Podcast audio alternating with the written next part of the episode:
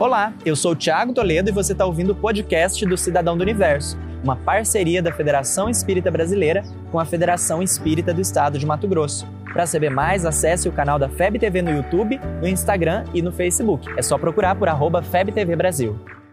Imagina o universo. Imagina agora o legado de Jesus, guia e modelo da humanidade. Um legado registrado ao longo do seu messianato, enquanto encarnado conosco há mais de dois mil anos. Será que tudo isso ainda tem sentido nos dias de hoje?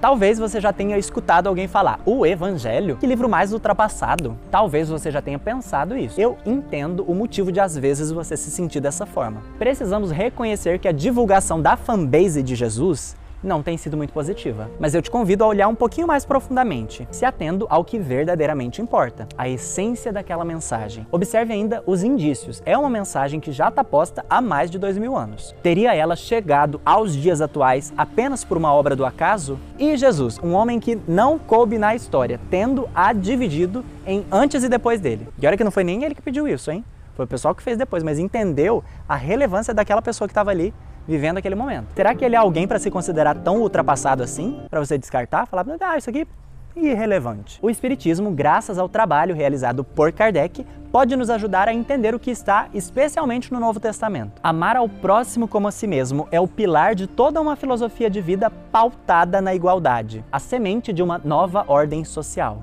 Vinde a mim todos vós que estáis aflitos e sobrecarregados, e eu vos aliviarei. É a diretriz de acolhimento incondicional para além de qualquer rótulo. Tudo o que fizerdes a um destes pequeninos, a mim o fizeste. É o conceito do respeito absoluto, do compromisso que deve ter o mais forte na defesa do mais fraco. Tudo está lá, colocado há mais de dois mil anos. Devemos admitir que pode ter sido soterrado pelos equívocos de interpretação, mas chegou a hora dessa mensagem ganhar a luz do dia. Fazer assim uma, uma, uma reestreia não vou dizer reboot porque o original ainda é muito bom, mas uma reestreia. E não pela conversão de novos fiéis, mas pela autoconversão do cristão decidido. Sim, meus amigos, as vagas estão abertas. Precisa-se de novos divulgadores da mensagem do Cristo. Pré-requisito: disposição para a autotransformação. Nós estamos convidados à materialização de um novo momento da vida humana, aquele em que as ideias arrastam pelo exemplo, pela força do caráter. O cidadão do universo é buscar em Jesus a referência de um homem à frente do próprio tempo à frente do nosso tempo, mas ainda assim caminhando ao nosso lado. Dá para ver Jesus como essa personificação do progresso e do avanço?